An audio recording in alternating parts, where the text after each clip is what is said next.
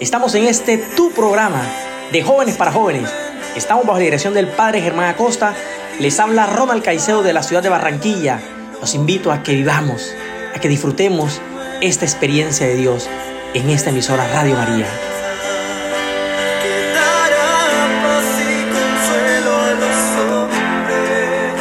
Yo soy tu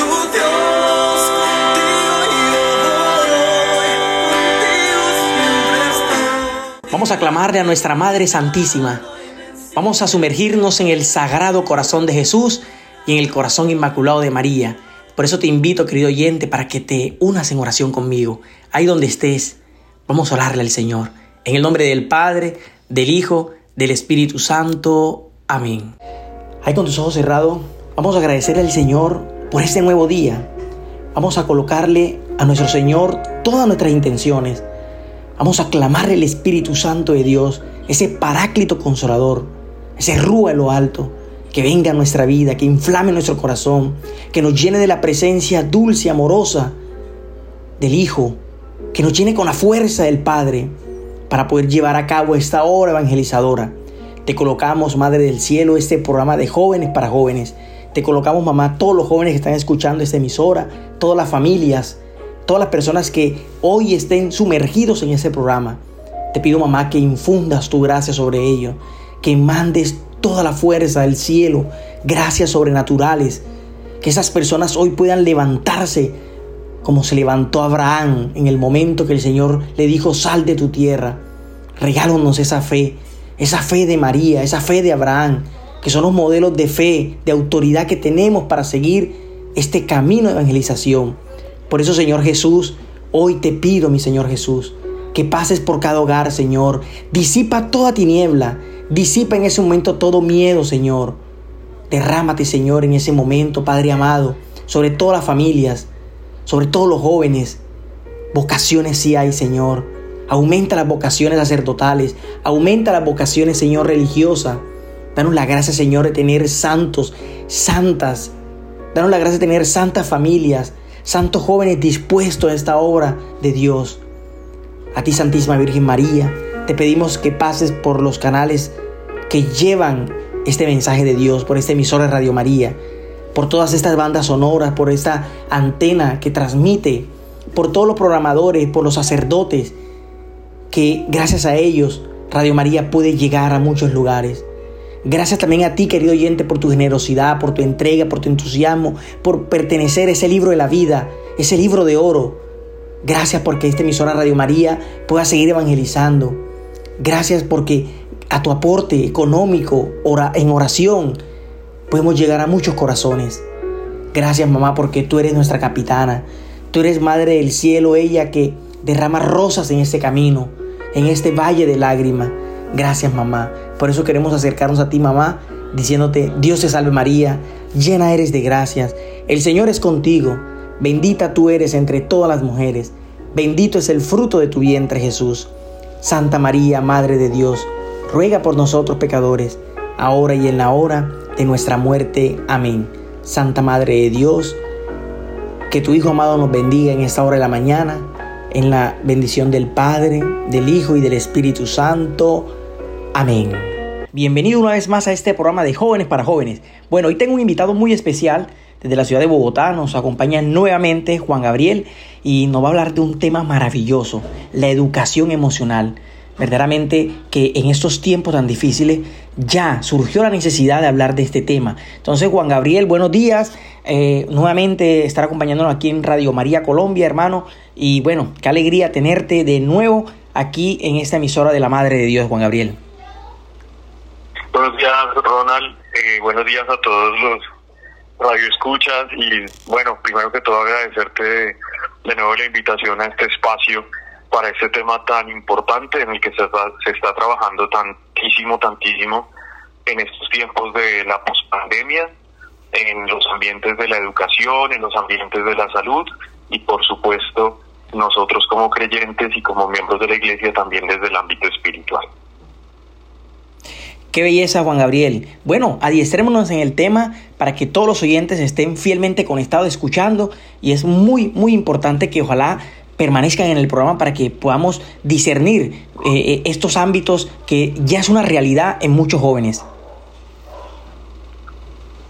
Bueno, Ronald, como tú mismo lo dices, es un tema muy importante que estamos tomando conciencia en los últimos eh, pues tiempos, en estos últimos años en que vivimos la pandemia, pero también eh, lo hemos estado abordando desde diferentes, desde diferentes áreas de la vida humana. Desde la salud, en clínica, pues son muchos los médicos que afirman, muchos especialistas de la salud, que todas las enfermedades tienen una, una raíz eh, psicológica, psicomática, somatizamos eh, lo que sentimos y lo transformamos en enfermedad. También hablamos desde el área de la educación de la importancia y la necesidad de formar en una conciencia emocional, pero también a partir del reconocimiento de un vacío histórico que ha habido en el acompañamiento eh, educativo de las emociones. Nos han enseñado matemática, aritmética, geografía, historia, ciencias generales, pero casi nunca se nos ha hablado de la importancia del manejo de las emociones. Con la llegada de la pandemia y los largos periodos de cuarentena, eh, enfrentarnos pues como a un duelo general que compartimos todos como humanidad, pues empieza a hablar de, la importancia del cuidado eh, de la salud emocional con, con más conciencia, dado que es la humanidad entera la que atraviesa pues como un periodo de crisis es a partir de ahí pues que, se empieza a dar como una discusión más a fondo, pero que ya desde antes de la pandemia eh, varios especialistas, como ya mencioné, venían hablando. Nosotros como creyentes, desde la teología, desde la espiritualidad, desde la vivencia del Evangelio, pues también tenemos mucho que decir, tenemos mucho que hablar. De el Señor, en el Evangelio, durante varios relatos, podemos ver que eh, se acerca a, a varias personas, pero en ellas ve no solamente una enfermedad física, sino que, por ejemplo, en el Evangelio de San Juan, en el capítulo 9, hablamos de la sanación del ciego de nacimiento. Y nos daremos cuenta que durante todo ese proceso se habla incluso del pecado de los padres, ¿no? Y pueden haber corrientes eh, que afirmen que estas enfermedades, y de hecho es lo que pensaban los fariseos y los escribas, que estas enfermedades eran como un castigo de Dios que repercutía en la enfermedad del hombre. Pero cuando vamos a hablar del Señor Jesús, eh, si ustedes, todos los que me están escuchando, eh, se fijan con cuidado, el Señor Jesús nunca le dice al ciego, simplemente mira, simplemente abre los ojos, simplemente eh, vuelve a ver. No, el Señor siempre va más allá, el Señor habla del pecado. Pero el pecado entendido no solo como una falta moral o, una, una falta de los mandamientos de la ley de Moisés, que eran los que en esa época, eh, sino también entender el pecado como, como ese no ser que quien debe ser alguien desde el plan de Dios, desde el sueño de Dios. Eso es pecar. Pecar no es simplemente violar un mandato, es alejarme del sueño que Dios tiene para mi vida, de la persona que el Señor sueña en mí. Un hijo, una hija con dignidad, un hijo, una hija lleno del profundo amor de Dios, que transmita ese amor de Dios en su vida.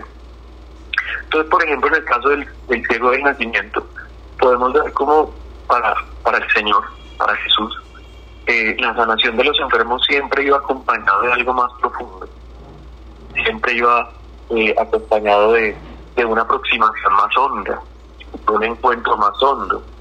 Eh, por ejemplo, en la sanación de la suegra de Pedro, en el Evangelio de Mateo, en el capítulo 8, el Señor mira no solamente cómo le quita esta, esta enfermedad que tiene a la mujer tirada en la cama, sino que apenas se sana, eh, dice, dice el Evangelio que la mujer se pone a servirles al Señor, a, a, a los apóstoles, a Pedro. ¿Y eso qué significa? Que, que no solamente era estar postrada en la cama, sino eh, ser inútil, no, no estar sirviendo, no estar siendo parte de la familia. Y estoy poniendo estos primeros ejemplos de las sanaciones de, de, de algunas personas o de algunos personajes del Evangelio, porque eh, ya el Evangelio, desde antes de, que habláramos de inteligencia emocional, nos habla de, de, una sanación integral. No solamente lo físico, sino también lo espiritual, sino también lo personal, la historia, el trasfondo, de lo que habla de un manejo, de una sanación emocional profunda. Para nosotros los creyentes, pues no podemos quedarnos simplemente en la sanación de un cáncer. Seguramente si algunos o algunas me están escuchando eh, y han vivido los testimonios de un proceso espiritual de acompañamiento, eh, de, de, un proceso de sanación, pues casi siempre los sacerdotes o los servidores que acompañan estos casos hablan mucho con la persona, ¿no? ¿Qué, heridas trae de, fondo? ¿Qué conflictos en la familia? ¿Qué conflictos personales? Los procesos de sanación siempre inician por ahí, desde una parte de, de, un encuentro eh, humano, de un encuentro más profundo. Y traigo pues a colación estos, estos ejemplos del Evangelio, porque sí, en verdad el Señor se aproximaba a las personas buscando una sanación más profunda, no solamente la sanación de su cuerpo. Con esto que voy, voy a que desde la fe, desde la espiritualidad, nosotros hablamos de que la persona es no solamente la enfermedad, es también una historia, pues, un sufrimiento más hondo que ha producido esa enfermedad. Y vemos entonces en el Señor ese Dios que se aproxima no solamente al dolor físico, sino que se aproxima a reconstruirte en la herida de tu historia, en la herida de tu alma, en la herida psicológica. La psique, que habla pues también de, del alma, ¿no? Toda la inteligencia emocional de la que hablamos hoy, del cuidado emocional, habla del cuidado de las emociones. Pues, por ejemplo, hablamos de responsabilidad emocional y no solamente se aplica a la vida de pareja, por ejemplo, si yo tengo un amigo, una amiga, un familiar, pues debo ser responsable de las emociones que esa persona siente hacia mí, sea cariño, sea amor, eh, un vínculo de amistad, eso en mí eh, pues representa una responsabilidad de cuidado. Eso no se hablaba hace mucho tiempo. Y sin embargo, en el Evangelio el Señor nos lo deja muy claro, en el mandamiento que que es la síntesis de todos los mandamientos, es, ahí donde él va a la raíz. por ejemplo, eh, hoy en día hablamos de esta inteligencia, esta responsabilidad emocional, pero en el Evangelio de Mateo, en el capítulo 22, el Señor no lo dirá. Ama a Dios sobre todas las cosas del próximo como a ti mismo. Ya está hablando ahí de que si no hay un amor propio, no podemos amar a los demás y sin duda alguna nuestra fe o nuestro amor por Dios pues carecerá de coherencia. Ahí está la raíz de la inteligencia emocional. Aprender a, observarme a mí mismo, de, mirar cuáles son mis heridas, cuál es mi pasado, y desde una, conciencia humilde, desde una conciencia que se trata de, sentir la realidad sin temor, sin escandalizarnos de nosotros mismos, eh, pues relacionarnos con los demás y relacionarnos con Dios. Para nosotros los creyentes, claramente, eh, pues el poder de Dios, la gracia de Dios, todo lo sana, todo lo restaura, todo lo renueva. Y es ahí en donde eh, tal vez hoy podemos hacer un como como, una fuerza grande en cuál es el aporte que hacemos desde la fe, desde la espiritualidad al manejo de la inteligencia emocional. Porque bien hoy en día se nos ofrecen muchísimas alternativas a este manejo de la inteligencia emocional y se nos habla de los diversos tipos de enfermedades que hay que pueden atacar pues, psicológicamente a las relaciones. el Evangelio para nosotros ha sido una luz que históricamente iluminada, históricamente nos ha mostrado eh, pues la mejor manera de, llevar adelante el plan de Dios en nuestra vida.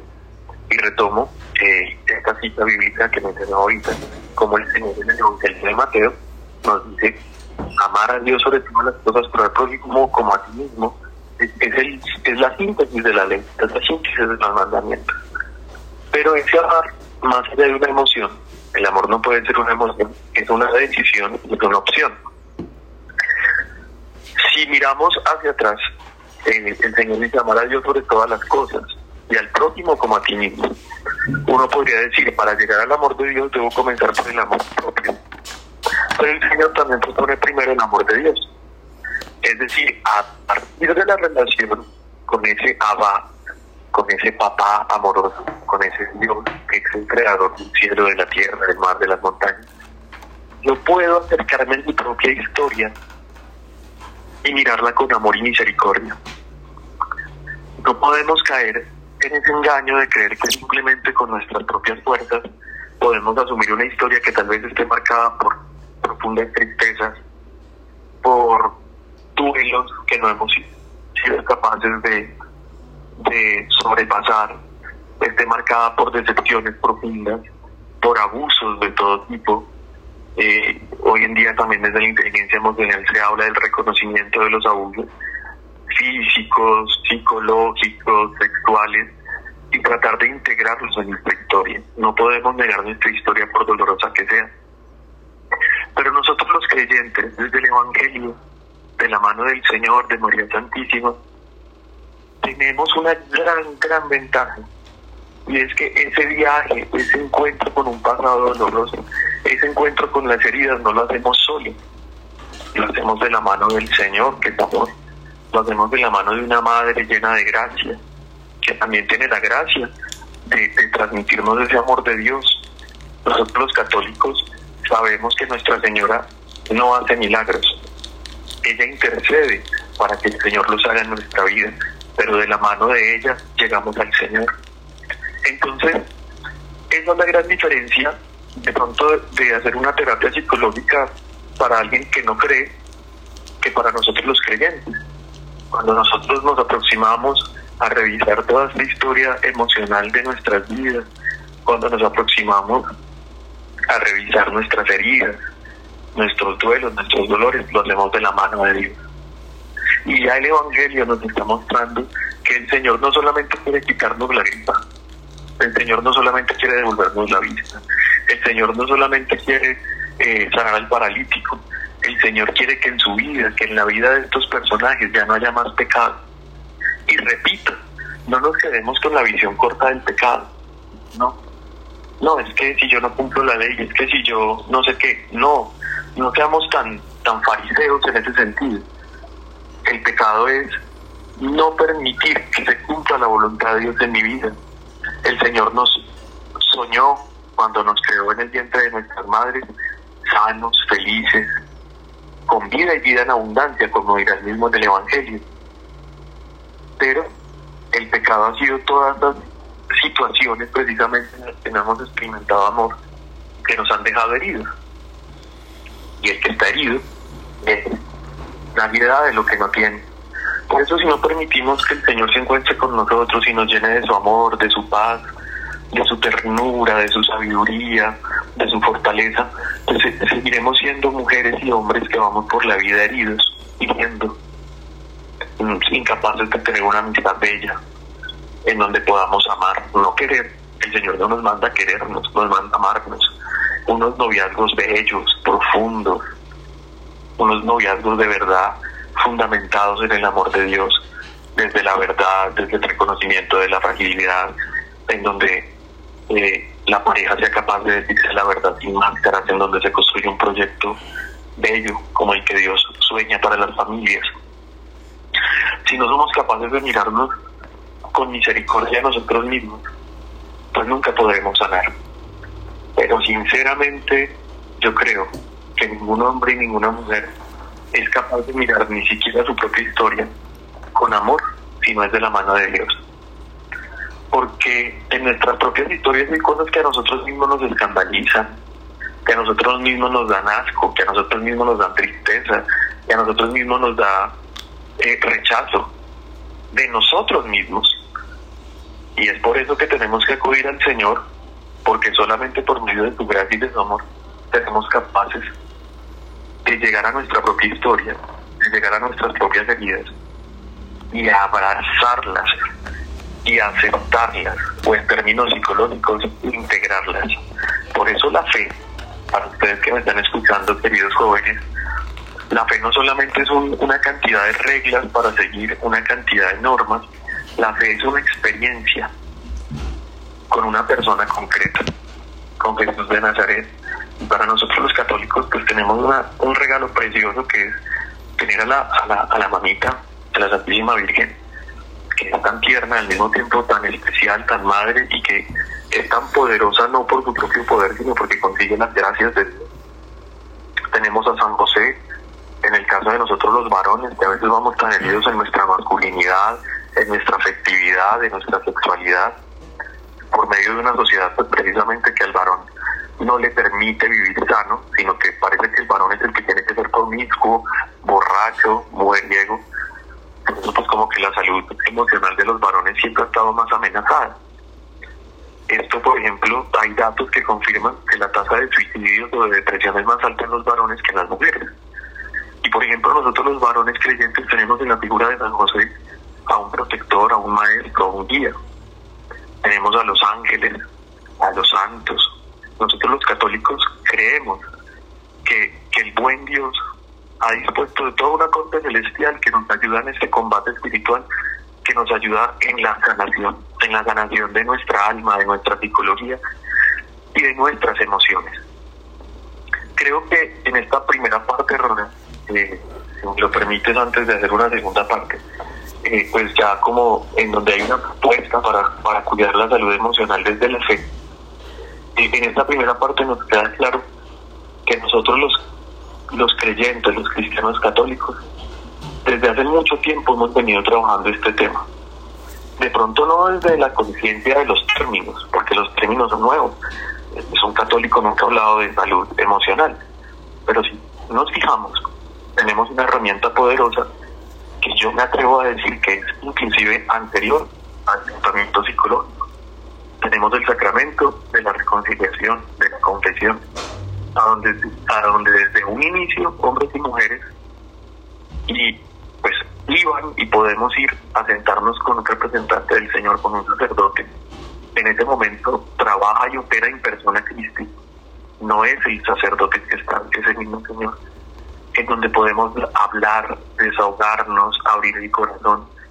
Y no nos vamos simplemente con un diagnóstico de un terapeuta, no nos vamos simplemente con una receta tal vez de algún, de algún medicamento psiquiátrico que nos ayude a manejar la ansiedad. Nos vamos con la absolución de nuestros pecados, con la bendición del Señor. Nos vamos con la gracia santificante de, Cristo resucitado que se hace presente en los sacramentos y que nos permite seguir en el combate en la vida. Entonces, quería hacer como esta primera parte, Rona, eh, explicando desde un par de citas bíblicas y desde la tradición de la iglesia cómo nosotros desde la fe entendemos eh, el manejo de la inteligencia emocional y cómo el Señor desde los sacramentos siempre nos ha regalado pues como la salud de esta inteligencia. te doy la palabra para que tú nos des también tu aporte y luego entonces ya hablaremos de de cómo nosotros podemos mantener esa salud emocional desde la misma propuesta del Evangelio. Claro que sí, Juan. Es muy necesario, pues que, como te dije al principio del programa, eh, estos temas ya lo hablemos. Eh, nosotros hemos tenido la experiencia de visitar aulas, colegios, y, hemos visto los jóvenes que hoy en día emocionalmente están, pero bastante afectados. Incluso tuve la oportunidad de estar en una universidad donde hubo donde estudió un niño, un joven, el cual fue uno de los casos de suicidio aquí en Barranquilla, que se lanzó del eh, cuarto piso del centro comercial aquí en Barranquilla. Y, fue muy impactante porque a la hora de la psicóloga de mirar su comportamiento, cómo era él, pues nunca mostró un rastro, nunca mostró pues un, eh, digamos, un aviso preventivo. Todo fue como tan normal, como está tu vida, pues no sé, bien, pero ahí en el fondo había algo que lo estaba verdaderamente inquietando. Entonces, eh, la invitación es esa a los jóvenes. Es muy bueno que a través de la palabra de Dios, a través de un guía espiritual, a través de la iglesia, pues nos acerquemos a buscar esas ayudas, nos acerquemos a buscar e, ese vacío, soltar esa salud emocional que muchas veces nos incomoda, esa nos, nos tiene inquieto. Porque muchas veces nosotros nos afanamos por los problemas, a veces las heridas, a veces es una dificultad y pensamos que la vida solamente está ahí. Pero no, hay que dejar que el Señor haga su obra a través de toda esa dificultad. Entonces Juan, continúa con esta segunda parte, hermano, que el tema está muy interesante. Bueno, tú acabas de hablar de, de, un caso que sí fue muy triste para, el país y para Barranquilla y para el Atlántico, pero son muchos los casos que tenemos diariamente, eh, quienes trabajamos en, la educación, los problemas de Putin, los problemas de depresión, los problemas de, de consumo de sustancias psicoactivas, de alcohol. Y eh, también tenemos un problema enorme y es la, la dependencia emocional en las relaciones de pareja. Entonces, es tenaz porque, digamos, los noviazgos de muchos chicos y chicas están transversalizados por una dependencia emocional. No se llega con ese amor propio o esa, esa riqueza espiritual de decir, mira, yo tengo una novia o un novio, en el caso de las chicas, para compartir lo más de mí, para compartir la vida, para vivir, para construir, sino que yo llego viendo cómo dependo del otro, de qué me puedo servir del otro, qué ganancia puedo sacar del otro. Y eso habla pues de una, de una pobreza humana, de una pobreza espiritual, de, de una pobreza en el autoestima, ¿no? Porque tú no llegas a, que la otra persona te solucione la vida, tú llegas a compartir la riqueza de tu vida entonces también es otro tema que es muy preocupante hoy en día, toda, toda esa falta de, inteligencia emocional o de salud emocional en, en, la, en la vida de las parejas de nuestros jóvenes y adolescentes. Quiero partir en esta segunda parte que te había comentado de hablar de cuál es la propuesta del, Señor en el Evangelio para, para el cuidado de nuestra salud emocional a partir de una cita bíblica tomada del Evangelio de Mateo. En el capítulo 6, en el versículo 26 al 30, el Señor nos dice, miren las aves del, campo del cielo, que no siembran, ni ciegan, ni recogen en graneros, y el Padre Celestial las alimenta. ¿Acaso ustedes no valen mucho más que ellas? ¿Quién de ustedes podrá, por mucho que se afane y se preocupe, añadir a su estatura un solo centímetro? Palabra del Señor. Gloria a ti, Señor, Jesús. Bueno, este evangelio que seguramente lo hemos escuchado muchísimo, en donde el Señor nos habla de las aves del campo que no siembran, ni cultivan, ni ahorran en graneros, no les falta nunca el alimento. Y el Señor dice, ¿acaso ustedes no valen más que ellas? ¿Acaso ustedes no son mucho más importantes que un pajarito? Y luego nos dice, ¿quién de ustedes, por más que se afane, por más que se angustie, puede crecer un centímetro? No, no lo van a lograr. Mire, todo, todo el corazón del Evangelio del Señor está en el Padre Celestial.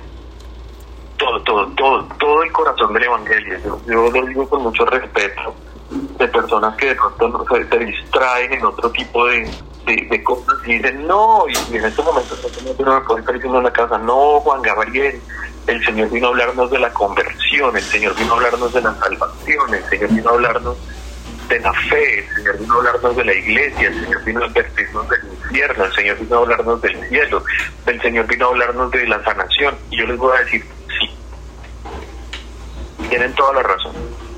De hecho, pueden decir, no, el Señor vino a constituir los sacramentos a constituir la iglesia, no otra cosa. Yo les puedo decir sí, pero no.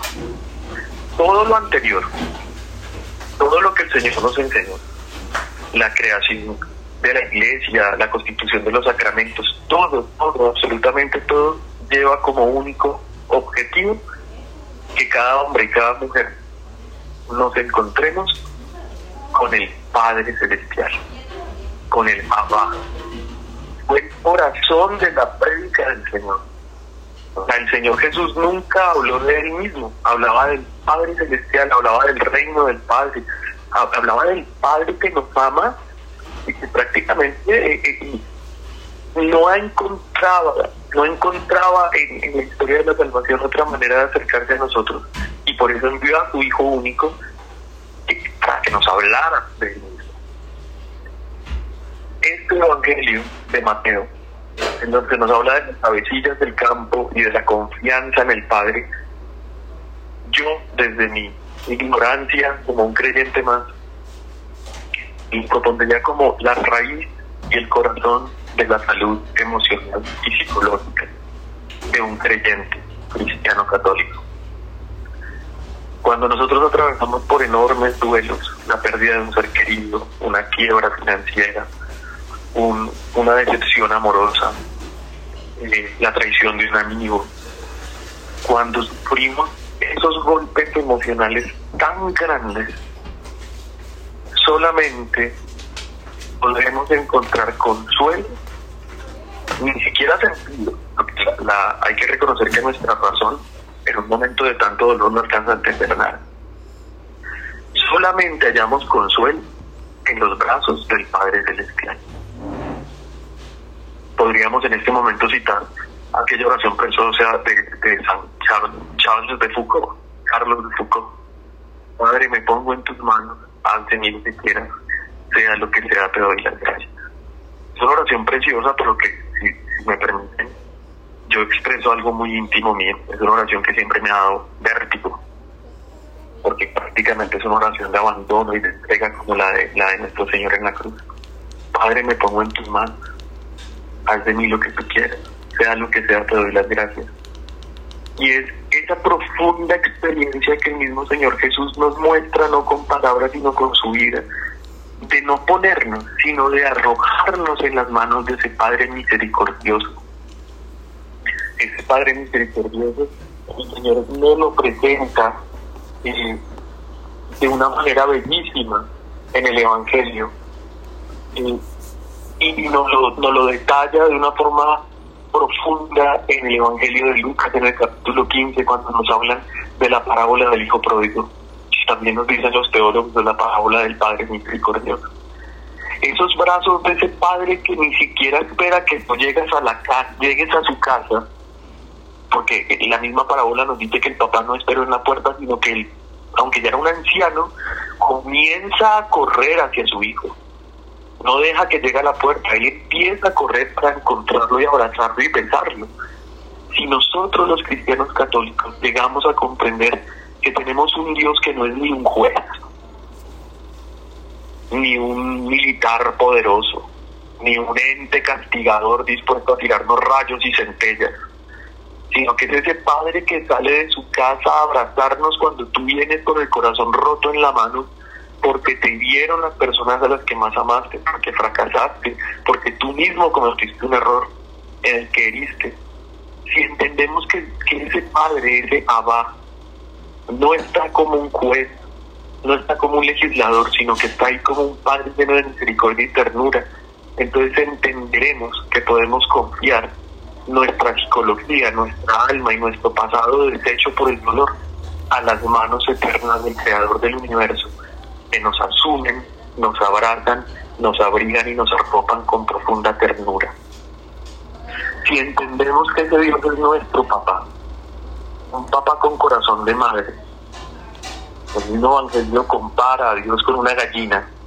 Jerusalén, Jerusalén, ¿cuántas veces he querido arroparte como la gallina a sus pollitos? El mismo Jesús nos muestra que el corazón de Dios es como el de una mamá que, que abriga a sus hijos y nosotros entendemos que nuestras desesperaciones, nuestros desconsuelos, nuestros dolores, nuestras ansiedades, nuestros ataques de, estrés no terminan en un medicamento psiquiátrico, sino que nosotros tenemos un papá Dios al que le dolemos y que, que por supuesto está dispuesto para abrigarnos. Ese día comenzará nuestra sanación. Ese día nosotros como creyentes hablaremos de la salud emocional porque si nos quedamos en nuestras emociones desde nuestra pequeñez, desde nuestra fragilidad, entonces sí nos ahogamos en nuestros propios vasos de agua. Y no estoy diciendo que los problemas tuyos o míos, y hablo con todos aquellos que me están escuchando, no valgan o no sean grandes. No, no, yo mismo en mi vida he experimentado grandes duelos, grandes fracasos, grandes errores.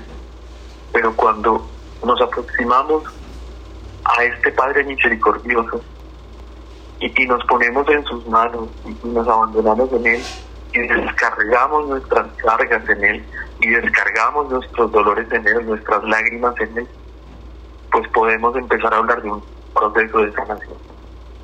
Podemos empezar a hablar de que nosotros mismos nos llevamos encima esa carga pesada de nuestros dolores y de nuestros fracasos, sino que a partir de lo que el Señor nos enseña en el Evangelio, reconocemos tenemos, que tenemos un Dios que es bueno, que es dulce y que es tierno, que está ahí para sanarnos. Y esa es la vivencia del Evangelio. Y esa es la vivencia del mensaje del Señor. Por eso, como cada vez que tú me invitas, Ronald, quiero cerrar esta reflexión invitación la, la misma indicación. El lugar del encuentro con el Señor está en el sagrario. El lugar del encuentro con el Señor está en los sacramentos. El lugar del encuentro con el Señor está en el silencio.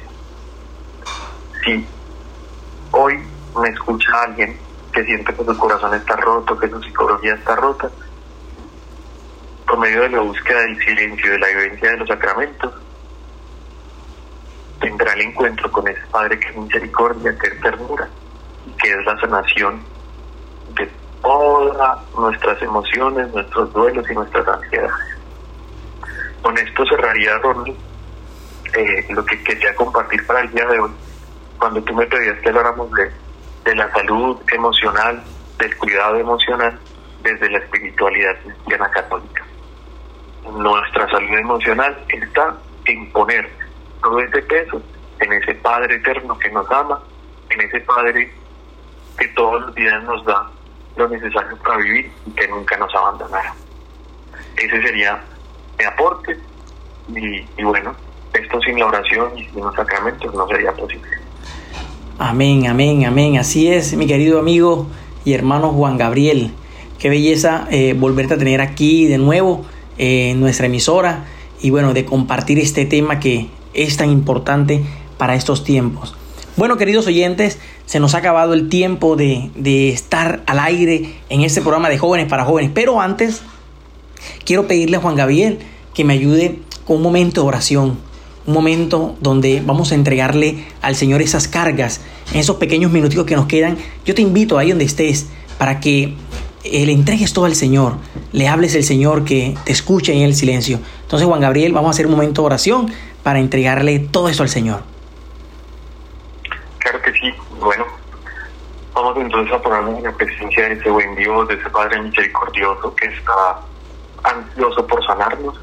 Lo hacemos en, su nombre, en el nombre del Padre, del Hijo y del Espíritu Santo. Amén. Y uniéndonos a los santos y santos de la Iglesia, de Carlos de Foucault, de San Carlos de Foucault, en donde le entregamos al Señor toda nuestra vida, nuestras heridas. Por eso los invito les invito a que me acompañen con esta oración preciosa de abandono. Padre, me pongo en tus manos. Haz de mí lo que quieras. Sea lo que sea, te doy las gracias. Estoy dispuesto a todo. Lo acepto todo, con tal de que tu voluntad se cumpla en mí y en todas tus criaturas. No deseo nada más, Padre. Te confío mi alma. Te la doy con todo el amor de que soy capaz, porque te amo. Te confiamos, Padre bueno, nuestras heridas, nuestros duelos, nuestros fracasos, nuestras ansiedades y nuestras angustias, porque confiamos en ti. Gloria al Padre y al Hijo y al Espíritu Santo. Como era en el Como era en el principio, ahora y siempre, por los siglos de los siglos. Amén. Dulce corazón de María, Sé la salvación salvación. del alma mía. que el Señor nos bendiga en el nombre del Padre y del Hijo y del Espíritu Santo. Amén. Amén. Bueno, mi querido Juan Gabriel, muchas gracias nuevamente por estar acompañándonos en este programa de Jóvenes para Jóvenes. Queridos oyentes, hemos llegado al final de este programa. Espero que este encuentro que hemos tenido sea de mayor bendición para ti, para tu familia, que vayas encontrado respuesta en este programa. Por eso te quiero invitar para que nos apoye, para que busques los canales de información Radio María Colombia. Ahí nos puedas eh, eh, escribir, nos puedas proponer temas de crecimiento espiritual, nos puedas invitar también para que hagas parte de este programa. Entonces, quiero invitar a todos los oyentes para que desde ya hagan parte de esta emisora Radio María, para que nos acompañen, para que verdaderamente se sientan amados por el Señor y por la Santísima Virgen María. Nuevamente, los saludos de Barranquilla, les habló Ronald Caicedo y bueno, quiero que sigan en la mejor sintonía de esta emisora de la Madre de Dios, Radio María. Chao, chao. Dios lo bendiga.